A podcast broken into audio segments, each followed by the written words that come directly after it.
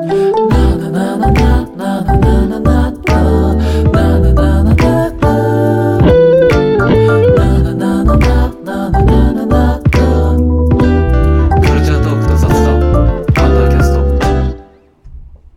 日が第18回アンダーキャスト今日もやっていきますというわけで、えー今回も僕貝原と長田くんの2人でお送りしますよろしくお願いしますはい、お願いします。はいというわけでそうですね最近のびっくりしたニュースでいくと、まあ、僕らツイッター大好きなんですけど あのツイッターの CEO であるジャック・ドーシーさんが退任されたっていうことでねこれ個人的にすごいびっくりしたんですけどなんかジャック・ドーシーさんイコールツイッターみたいなイメージが僕の中にあったのでなんかそのど。ジャック・ドーシーさんいなくなることでツイッターはどうなっちゃうのかなっていうのとあとは僕のすごい好きなジャック・ドーシーさんのエピソードがあって、まあリンク貼っておこうかなと思うんですけど、うん。これが、なんかその、読みました。そう、ジャック・ドーシーさんのすごい人柄が出てる話かなと思うんですけど、ま あすごいざっくり言うと、その、アメリカで、まあツイッターすごい大企業なんで、まあ、今後ネットとかどうしていこうと思ってんのみたいな感じで、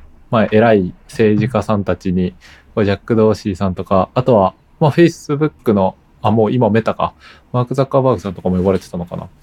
で、まあ、そこで、でこう政治家さんたちとリモートの会議でいろいろ聞かせてってる時に、まあ、ジャック・ドーシーさんもうずっとこうクローズドクエスチョンでイエス・ノーで答える質問しかされなくって なんかへきへきしちゃったみたいで でもこう実際さその問題ってさイエス・ノーで答えられるような話ばっかりじゃないじゃん。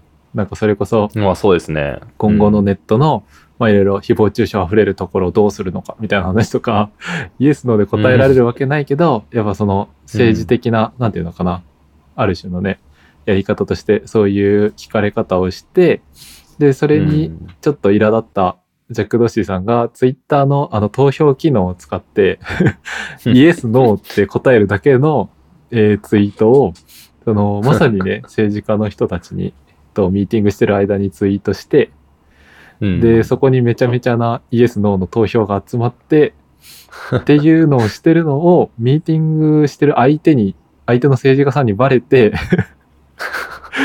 で、そのね、あれみたいですねうん。なんか僕たちが高校生くらいの時になんいやマジで。ツイッターやってるの授業中に言われて、うんなんか先生が見つけて怒られるみたいな。うんうん。いや、本当にそれを思い出しますね。ね。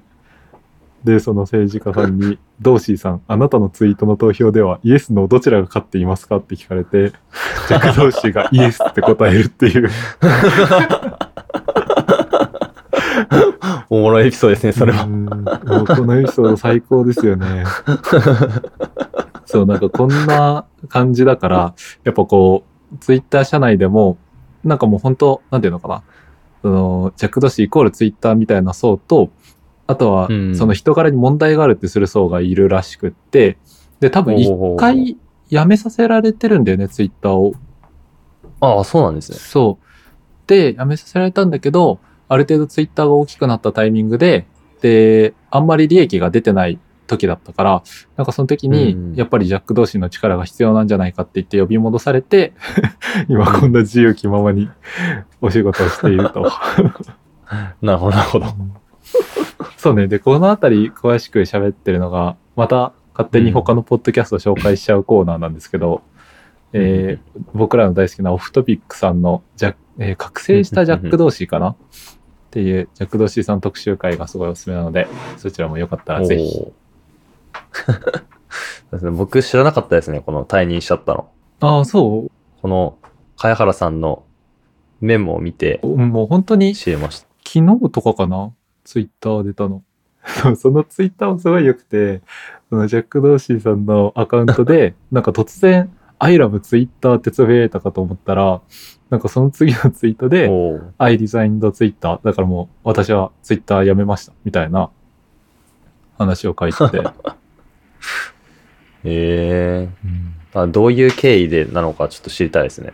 そうだね。なんかこれもその株主とかから圧力かけられてみたいなのを別の記事で読んだけど、ちょっと僕もはっきり終えてないので、まあこういう奔放なやり方が咎められたんじゃないかっていう気がするけど、まあまあまあ、一回やめさせられてますからね。うん。まあね、これからのツイッターも楽しみだし、ジャック・ドシーさんね、こう、ツイッターだけじゃなくて、スクエアっていう、その決済系の、えープラットフォームのあ CEO もしてるから、そっちでどういう活躍をされるのかも楽しみですね。ーうん、そうですね。ちょっと情報が出次うん第、持っていきましょう。ですね。っていうところで、じゃあ、今日の本題入っていくと、まあ、その年末に向かった特集というか、えーやっぱ今年のまとめに入っていこうかなと思ってて、で、その第一弾として今回は、まあ、2021年マイベスト買ってよかったものという形で題して話していこうかなと思います。長くなりそうですね。いやーもうなんかお互いリスト出した時点でもう20個ぐらいあるよね。いや、本当にそう、なんかもう分かってましたけどね。うん。でも、ちょっと被ってるのも結構あるんで、確かに確かに。あれですね。じゃあ、被ってるところからいくと、やっぱ、お互い一番最初に書いてるのが、前に、これ第何回だっけ？第3回かな？で話した、ナッシングイヤーおーそんワなンっていう、初回なんですね。そうそううんうんうんナッシングイヤーワンっていうイヤホンなんですけど、いや、これは本当買ってよかったっすね。いやよかったですね。うん僕も、なんか買、買ってもらえてよかったです。買ってもらえてっていうのもあれですけど。そうね、そこら辺いろいろ紆余曲折あったんで、それもまた聞いてもらえたらと思うんですけど。いやー、まあそうだね、ナッシングイヤーワン紹介すると、えー、まあシンプルにいくと、そのワイヤレスイヤホンで、で、結構価格帯としては意外と安くて1万円ちょっとぐらいで買えて、でも見た目がめちゃめちゃかっこよくって、で、かつ音質も結構よくって、僕個人的にはその低音がすごいし、なんていうのかな、低音の域が広いというか、なんか今までもワイヤレスイヤホンン。使ってたんですけど、なんかそれよりもっと低いとこまで聞こえるなっていうとことかがすごい気に入ってて、うんうんうんうんうんで、だし、あ、そう、ついこの間気がついたんだけど、ナッシングイヤーワンってワイヤレス充電対応してるんだね。ああ、なんかしてるらしいですね。うん僕も、あの、使ってないんですけど、うんうん。なんか、マジで全部ついてるんですよね。ねなんか言いそうなやつ。そう。あ、だからそう、それこそノイズキャンセリングもちゃんとついてるし、うんうんうんうん。そうですね。外音取り込みもできるしう、ん。それでこの価格帯ってすごいよね。うん、素晴らしいですね。なんか、ちょくちょくソフトウェアとかもアップデートされてるっぽくて、うんうん。なんか、めんどくさくてしてないんですけど、僕。絶対しないといけないんですけど、なんか、そういうアップデートもちゃんと対応してくれてるのちょっと嬉しいですね。いや、いいね。なんか、次、いい製品出たらまた買いたいですね。そうだね。ナッシングから。多分このナッシング社が、もう初めて出したのが今回のイヤーワンなのかな、多分。そうですかね。なんかプロトタイプみたいなの出して、それ経て、なんかこんだけでかくバーンって出したのは多分、イヤーワンが最初なんじゃないですかね。うんうんうん。なので、そうですね、今後のリリースも楽しみですね。次じゃあ、僕が茅原さんの気になるやつ。あ、そうか。HHKB があった。ああ、そうですね。二人で被ってるうんね、その HHKB っていう、まあ、ハッピーハッキングキーボードでしたっけ？正式名称。そうだねハッピーハッキングキーボードっていう名前のちょっと高めのキーボードがあって、これが多分二人ともランクインしてるんですけど、一応モデルはどっちも二人とも一緒なんですかね？確かそう、えっと、プロフェッショナル BT タイプ S? あー、なるほど、なるほど。じゃあ多分一緒ですね。うんうんプロフェッショナルハイブリッドのタイプ S あ、そうそうそうそうそう。でちょっと違うのが、茅原さん、茅原さんが色が黒だったんでしたっけ？あ、そう。うん。あ、そう、茅原さんが色が黒で、僕が色が白で、茅原さんの配列が日本語で、僕が英語みたいうんうんな。感じで、ちょっと違うんですけど、うんまあ、多分好きな部分は 二人とも一緒で、そうだね。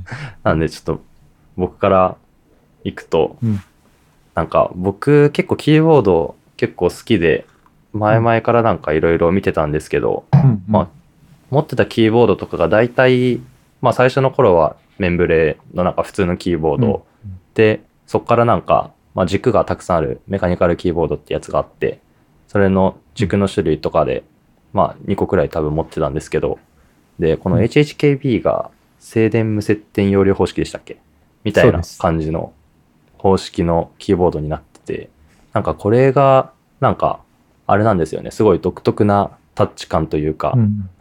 なんかすごいスコスコ、なんか沈んでくみたいな感じの タイプ感になってて、で、なんかめちゃめちゃ特徴としては耐久性があって、なんか他のキーボードより、なんか本当に一生使えるくらいの、あの試行回数のテストとか重ねても壊れないみたいな感じで、なんか本当に一生使えるフォーマットが決まったキーボードが変えたっていうのが個人的にはすごい良くて、うんランクインしてますね。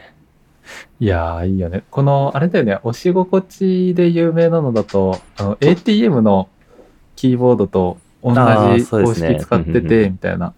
だからあの、ATM の押した時のカシュっていう感じを想像してもらえると、すごい近いんじゃないかなと思いますね。ですね。いやー、HHKB、うんなんかあれですよね。あの、電池の下りとかもありました。なんでバッテリーじゃないんだみたいな。そうそうそう。説明するとそう、HHKB は、なんか、僕個人的に使ってて、で、もう本当に最高なんだけど、その、電池の部分だけ、こう、あれかなと思ってて、で、HHKB が充電式じゃなくって、こう、電池式なんだよね。うんで、こう、うんそう、Bluetooth じゃなくて、有線で使う分には、あれ確か電池必要ないとかだったと思うんだけど、Bluetooth で使うってなると、うん。充電式とかじゃなくて、電池使わなきゃいけないのなんでなんだ、みたいな、こう、ツイートをひょろってしたら、うん。その、僕らの共通の先輩の HHKB により 先んじて使われてる方から、こう HHK、なんだっけ、電池だと、あ、違う、バッテリーだとその膨らんじゃったりするから、なんかそういう意味で耐久性とかが問題があるみたいなのを読んだことがあるみたいなのをいただいて、やっぱこうう HHKB って結構、信仰者が多いっすよね。うーん。わかりますね。なんかう、ん 本当に進行者って感じですよね。そうそうそう。なん、か、僕もバッテリーじゃない問題は、貝原さんと僕のまた違う共通の僕の同期の友人から聞いてて、うん、で、僕も それにリプライしようか迷ったんですけど、うんうん秒速でその先輩がリプライしてたんで、する必要がなかったんですけど、多分あれなんですよね。普通のキーボードとかは、多分その耐久性とかもめちゃめちゃ強いわけじゃないんで、一生ものかどうかって言われたら、多分一生ものじゃないですよね。うんうんなんですけど、なんかこれは本当にめちゃめちゃ耐久性もあって、かつ、本当にずっと長く使えるし、使ってほしいみたいなところから、その、多分中に入ってるもので一番多分耐久性が心配なのがバッテリーになってて、うんまあそこを、まあ電池にして、なんか、その、まあ電池って多分ずっとフォーマット変わらずにずっとこれからもあると思うんですけど、なんでそこの部分に置き換えて、なんか技術をバックすることによって、その耐久性の問題をうんね、解決したみたいな感じのところがあって、面白い話ですね。いやー、かっこいいね。かっこいいですね。いやー、もう、まあでも本当、なんていうか、ずこのさ、まあ価格帯としてはちょっと高くって、僕が買った時だと3万ちょっととかしたのかなと思うんだけど、なんかうーんしましたね。本当に全てにおいて考え尽くされててちょうどいいキーボードで、キーとしては、こう一般的なものより少ないんだよね。それこそこうファンクションキーとかがうんそうですね。こう省かれててちっちゃいんだけど、まあ、そのちっちゃでもなんか最高なとことしてはさなんか高いキーボードって光るやん。ああ、いや、わかりますね。でもそのねでも光ったりしないっていうのがすごいよくって なんかそう。いう意味で。僕も、うんあれなんですよね。なんか虹色に光るやつ好きじゃないんですよね。うんそうめっちゃわかる。よくあるじゃないですか、なんか。うん最近の。ね、だから欲しいものが全部詰まっててでもその上で無駄なものが省かれててなんか本当に欲しいものがそこにあるっていうのが最高ですよね。いやー本当にそうですね。でも、ちょっと最近、うんあの、困ることが多少あって、はいはい。この HHKB、なんか、その、パソコンにショートカットとか入れるじゃないですか。うん。なんか、ショートカットとか入れるときに、僕はなんかよく、その、ウィンドウを右半分にパッて移動したり、左半分にパッて移動したり、うん右上4分の1にパッて移動したりみたいなやつを、その、ショートカットキーで割り振ってるんですけど、うんえっと、なんか、その矢印がデフォルトでファンクションキーをしてみたいな感じじゃないですか。そうだね。うん。なんで、なんか同時にキーを5つ押すみたいなのが ざらにあって、うんでそうなってくると、なんかそのファンクションキーの競合が起こっちゃって、はいはいはいはい。なんか、あの、自分がやりたいファンクションじゃ、あの、自分がやりたい挙動じゃないショートカットキーが起こっちゃったりしてみたいなのがあって、なんでそこの部分はちょっと考えてかんとかんなっていうところは、なんかありますね。やっぱそれ、あれじゃない？日本語配列矢印キーあるからさ。ああ、まあ確かに、ああ、そうか。ああ、そうですね。でもなんかあれなんですよね。うんなんか本当に英語配列はホームポジションから動かさなくていいんですよ。手を。ほとんど。なんで、なんか、その矢印キーで絶対こんなん無理やんって思ってたんですけど、うんなんか実際使ってみると、なんか結構慣れてきて、うんうん。全然使える感じですね。ああとなんか、あの、一つ言っときたいのが、うん。なんか、久しぶりに Steam とかで、あの、ゲームとかやろうって思ってうん、やろうとしたんですけど、あの、うん。AWSD で十字キーみたいなのとかあるじゃないですか。うんうん。なんかそれが使えればいいんですけど、なんかその他のやじなんか十字キーとかで、なんか移動したりするゲームとか、なんか移動したりするものだと、めちゃめちゃやりづらいっていうのがあって、う んなるほどね。それだけはちょっとあんまり合ってないかもしれないですね。ププログラム書くとかそういうのだったら全然いいんですけど。だから、やっぱ用途によって使い分けるか、それかもう、もうキーマップとか変更して、本気でうん HHKB 使い倒しに行くか、みみたいなねそうです二ね。択がありそなんで、まあ、考えることが たくさんあるんで、たくさん考えて使っていきたいですね。う。いや、でも本当いいですよね、HHKB は。うんうんうんよし、じゃあ、と、じゃあ次は、え、なんかこれ自分の中で良かったみたいなのある？長田くんの中で。まあ、えっと、僕の中で一番良かったのか。まあ、一番良かった毛色が変わるんですけど、うんなんか僕が今年買ってマジで良かったなと思ってるものの中に、うん。あの、開運おこじょストラップってやつがあって、はいはいはい。これめちゃくちゃいいんですよね。ななん、か、その、わかんない。どうなんだろうな。茅原さんって開運補助ストラップ見たことありますか？見たことありますか？っていうか、買ったこととかありますか？なんか、 Notion にリンクが。あるんでああ、すけどこれあれだよね。サービスエリアとかによくある、あ、そうそう。なんか、そうです、そうです。本当にようわからんおこじょのストラップ。え、買ったことないと思うな。あ、本当ですか？なんか、うん。多分、その、東海圏内というか、そのうん岐阜とか長野とかに、2月とかに旅行で結構行ったりする家庭のその地域だうんと結構あるあるだと思うんですけど、うんなんかその小さい頃とか、まあ、小学校とか中学校とかに家族でなんかスキー行ったり、その長野の方の避暑地とか旅行行ったりした時に、大体会って、でなんか、小さい頃ってこういうのなんか欲しくなるじゃないですか。うん。で、僕はなんか普通に買ってたんですけど、なんかうん。これは、まあ去年も買ったんですけど、今年も買ってて、で、なんかそのサークルの合宿みたいなのが毎年あったんですけど、コロナでなくなっちゃって、で、でもなんかすごい少人数で有志で行ったのがあって、まあそのとんそのタイミングで長野とか新潟、ほぼ新潟みたいなところ行くんですけど、そこで買ってて、で、これが何がいいかっていうと、えっと、まずこの補助ストラップの、えっと、種類がめちゃくちゃあるんですよね。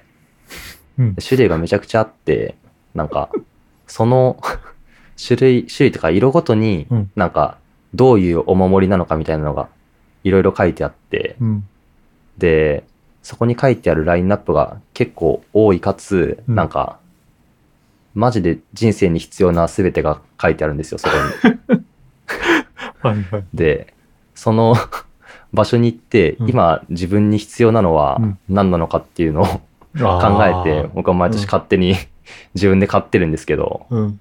まあ、まずこれのいいポイントとしては、うんなんかそこで 自分にが今、いや、これいいな、欲しいなって思うものをうん自分の中で再確認できるっていうところと、ね。うん。あと、単純に、ストラップのこのおこじょのキャラクター自体がいいっていうのと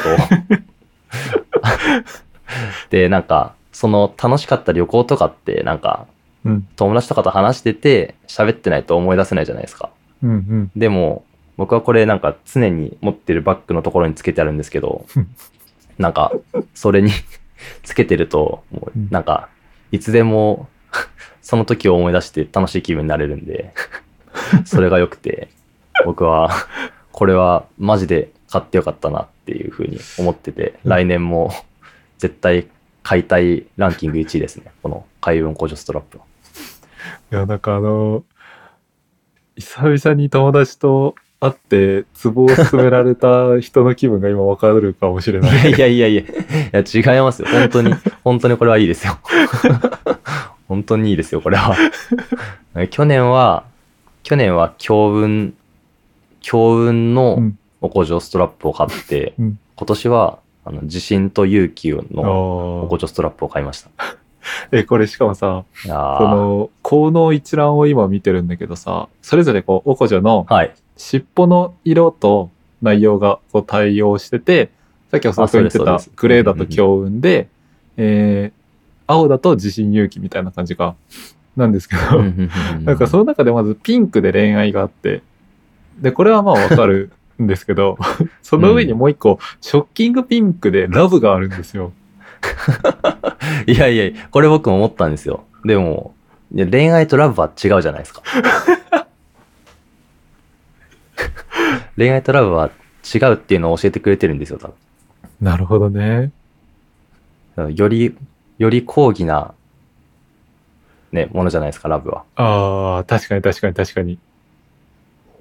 なんで、まあその恋愛に特化するのか、なんか、その他の包括的なラブを追い求めていくのかで、これは買い分けることができます。でも、その包括的なラブの方がショッキングピンクなのなんかちょっと違くない？確かに。カラーリングがちょっとわかんないですね。いいなぁ。しみじみいいやーそうなんですよ。なんで、茅原さんも一緒に旅行行ったら買いましょう。そうだね。ちょっと、あんまバッグつけたくないけどな 本当ですか？一応この楽天のリンクは貼っておきます。ぜひお買い求めてくお買い求めくださはい送料も90円なんで。わあマジでセールスされてる気分や。全然得ない。自分に。間違いない。じゃあ次は、茅原さんのうん一番良かったアイテムありますか？あー、うーん、まあ、ここまでがちょっと、まあ、おこじを除いて、テックっぽい話をしてたので、あー、じゃあそうだね、うんうんうん。ちょっと、経路を変えて、最近、最近じゃない、今年買った服なんですけど、その、うん。僕すごい好きなブランドがあって、グラフペーパーっていうブランドなんですけど、なんかそこと、そのグラフペーパーがよくコラボしてるフランスのフューチャーっていうブランドがコラボして出した T シャツがあって、ほうほうほちょっとこれ画像のリンク貼るわ。う。なるほど。でも普通の、僕も今勝手に Google で調べちゃってます。うんいやもうこれがね、なんか、その、まあ、形としては白 T で、で、まあそうだね。裏にこうプリントが入ってて、鳥が書いてある T シャツなんですけど、なんかそのプリントがすごい可愛いのと、なんかサイズ感がめっちゃ良くって、なんか夏にゆるく着て、なるほど。なんかすごいダボっとしたパンツ履いて着てるとめっちゃちょうどいい感じの服で、うん。で、なんかこう、今まで、そう、こう、冬服って結構自分の中でお気に入りがあって、で、うんうんその服着てるとテンション上がるみたいなのがあったんですけど、夏服ってそれがなくって、うん。なんか、いつもユニクロの T シャツ着回してるみたいな感じだったんだけど、この T シャツ買ってからなんかこう、ちょっといいとこ出かける時の、なんか、とか、なんか気分を上げたい時の服っていうのができて、すごいいい感じでうす。ん。えー、全然知らなかったですね、これ。うんそう、最近これの。そう、なんか長袖版というかトレーナーで同じプリントされてるやつが出て、うん全く同じプリントなのに買ってしまいました、私は。新興者ですね、それはもいやーもうグラフペーパー大好う。きなんで。えーいいなぁうん僕は、あれが最近あの服買いました。うんえっと、なんだっけな。The Good Company っていう、うーん。え調べよなんかちょっとストリートっぽい感じかもしれないんですけど、う。ああ、ブランドとしては。プリントがすごい可愛い僕はね。そん、あ、そうなんです。僕はそんなにストリートっぽいやつ全然好きじゃないっていうか、全然着ないんですけど、うん。僕が買ったのが、 The Good Company の、なんかロゴがめちゃめちゃ良くて、なんか、うんうねうねっていう な、波みたいなロゴがあるんですけど、うんうんその波みたいなロゴが1点だけ入ってるパーカーとか、へー。あと1点だけ入ってるシャカシャカのハーフパンツみたいなのがあって、うんうん。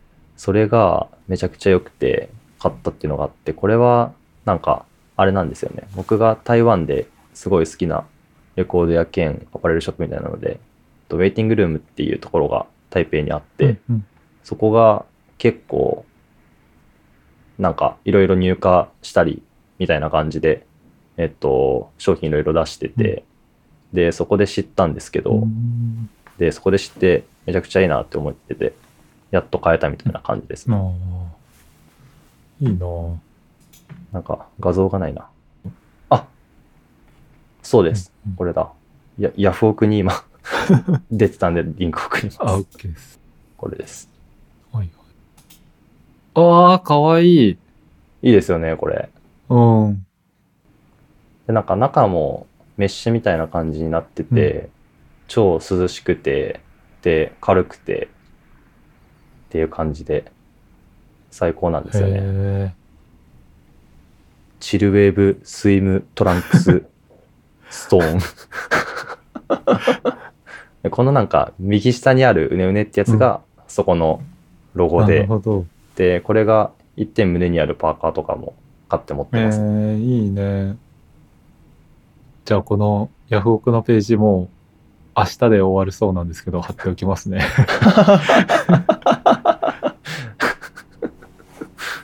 悲しいですね。ねこれが届かないのは。いやー、いいね。それじゃあ、えー、なんか長田くん、あ、じゃあ多分お互いもう一個ずつぐらい話せる気がするから、おー、なんか話したいやつありますか？そうですね。なんか2割くらいしか話してないですね、多分。いや、本当にそう。えっと。え、どうしよう。じゃあちょっと貝原さん選んでくださいね。えっと、あの、3つあげるんで、うん貝原さん選んでください。なるほどね。オッケーオッケーオッケー。えっと、じゃあ、えっと、富士フィルムのうん X100F と、うん Oculus Quest 2と、うん。Kindle Paperwhite で、あー、えー、どれがいいですか？ Oculus はうん微妙に話したことあるのと、うん。あとなんか普通にちょっとちゃんと時間取って話したいみたいなのはちょっとあるかもしれないですね。確かに確かに。あ、そうやな。うん、俺もオキュラスは後でちゃんと聞きたいから。え、じゃあ、Kindle の話聞きたいですなる。ほど、なるほど。まあこの Kindle ペーパーホワイトは、うんいつ買ったのかな？なんか多分 Amazon のちょっとデカめのセールみたいなのでうん買って、うんで、使ってるっていう感じなんですけど、うん。まあ、それまで Kindle 一応持ってて、でもすげえ昔のモデルで、なんか容量も全然ないみたいな感じだったんですけど、うん。なんかここで Kindle 買って、あの Kindle Unlimited にも入って、今使ってるって感じなんですけど、うんこれの何がいいかっていうと、えっと、まあ、単純になんかど読むためだけのドキュメントみたいなのを、うんまあ常に持ち歩かなくて良くなったっていうのが、まあ、結構でかくて、うん。まあ、なんか個人的には逆になんかそのいつでも読める本を常になんかそのボディバッグみたいなのに入れとくみたいなのが結構好きで、うん。うん。ずっと2、3年くらいそのスタイルをずっとやってたんですけど、うんなんか、これが読み、これが読みたいっていうかなんか、なんていうんですかね、それしか読めないのが、うん。なんかだんだん辛くなってきて、なんかその確、便利性にだんだん身が 持ってかれて、Kindle 買うかって言って買ったんですけど、うん。なんか、そこの部分で、なんか、最初は普通に本読めればいいし、 Unlimited 入ったし、いつでもこれ読めて最高くらいの気持ちだったんですけど、うん。なんかこの Kindle って、なんか専用のメールアドレスがあって。なんかそこの専用のメールアドレスに PDF をうん送付すると、うんえっと、それが、まあ、Kindle のライブラリの中に保存されるんですよね。なんで、なんか自分が読みたい記事とか、うん。自分がなんかストックしてる記事とかっていうのを、まあ普通にパソコンとかから PDF 化してうん、ポイって投げると、なんかそこになんか自分が読みたかった、なんかブックマーク的なドキュメントがどんどん溜まってって、で、それがなんかネット環境ないところでもすぐパッて普通の本みたいに開いて読めるみたいなのがあって、うんうんうん。なんか、それを使い出してから、なんか格段に 利用頻度が上がったような気がします。なんか、結構ブックマークとうかん。って、わ、これ絶対後から読まないといかんやんって言ってブックマークするんですけど、うん。なかなかその Chrome のブックマークとか Twitter のブックマークとかって見返そうって思って見返すタイミングが全然なくて、いや、めっちゃわかる。かどんどんうん。溜まっていくみたいなのがあったんですけど、うんうんなんか意外とちゃんとその読みてえ読みてえっていうかなんか読まないとなって思った時にパッて PDF 化してストックしといてうん送っとくと、なんかなんて言うんだろう携帯とかっていつもなんか何も気にせずパッて見るじゃないですか、うんうん。なんかそんな感じで電車乗ってる時とかパッて Kindle 出すんですけどその時に目に入ってすぐパッて読めるんで超良かったですねこれは。いやー、いいなーなんか今の話聞いて一気に欲しくなったな。いやいいですようん。ちょうど、もうこれ出る時には多分終わってるんですけど、うんあの、あれなんで、ブラックフライデーなんで、ああ、そっか。見やすくなってますよ。ちょっと検討します。ぜひ買ってください。っはーい。ていう感じですね。じゃあ、次は、茅原さんのラストをえー。飾るのは。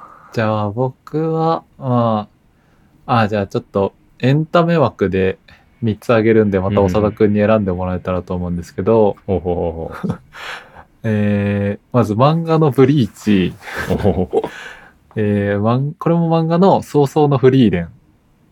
と、うんうんあと最後ゲームで Valheimの3つどれがいいですか？えーっと、なんかその Valheim ってすごい聞いたことあるんですよね。うん。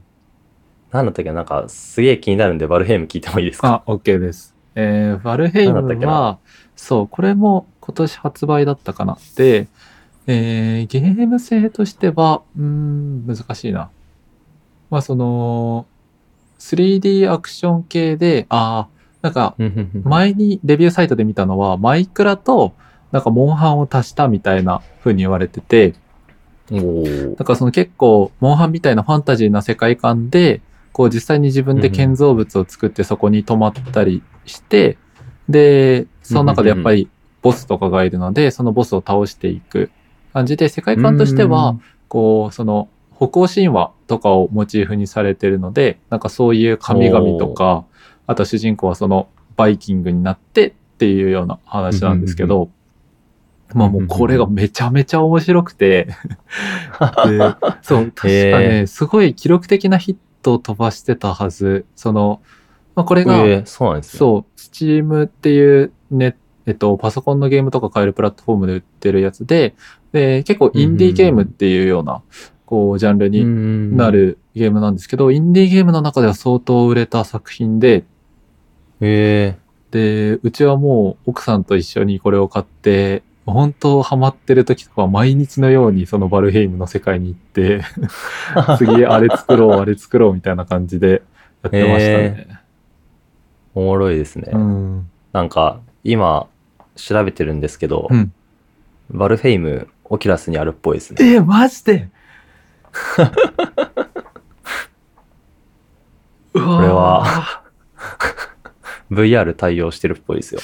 ちょっと一気に Oculus 熱高まったな、そう、なんか、結構リリースされてすぐにかなり売れて、で、そのタイミングで僕も買ったんで、なんかまだ、こう実装されてないステージとかがあって、だからこう、うん。なんか旅してって、島に着いたけど何もないみたいなとことかあったりして、だから多分今後そういうところもアップデートされるから、なんかその時にやろうかなと思ってたけど、なんかそのタイミングうでん。オキュラスでやるのめっちゃありだな。いや、これは、買うしかないんじゃないですか。うん。いやね、面白いですよ。なんか、難易度調整がすごい絶妙で、こう、お。やっぱ、ぬるすぎてもゲームってあんまり面白くないじゃんか。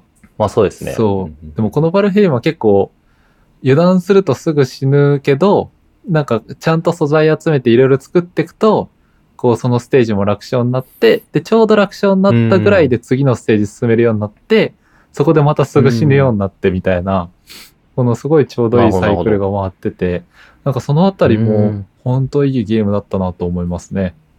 うーん。なるほど、なるほど。うん。えー、ちょっとやりたいな。うん。なんか今見てるんですけど、なんかちょっと違うっぽいですね。なんか、そのオキュラスの中でやるみたいな感じってよりは、うん多分 Steam で買って、VR 対応のモッドを入れるみたいな感じなのかな？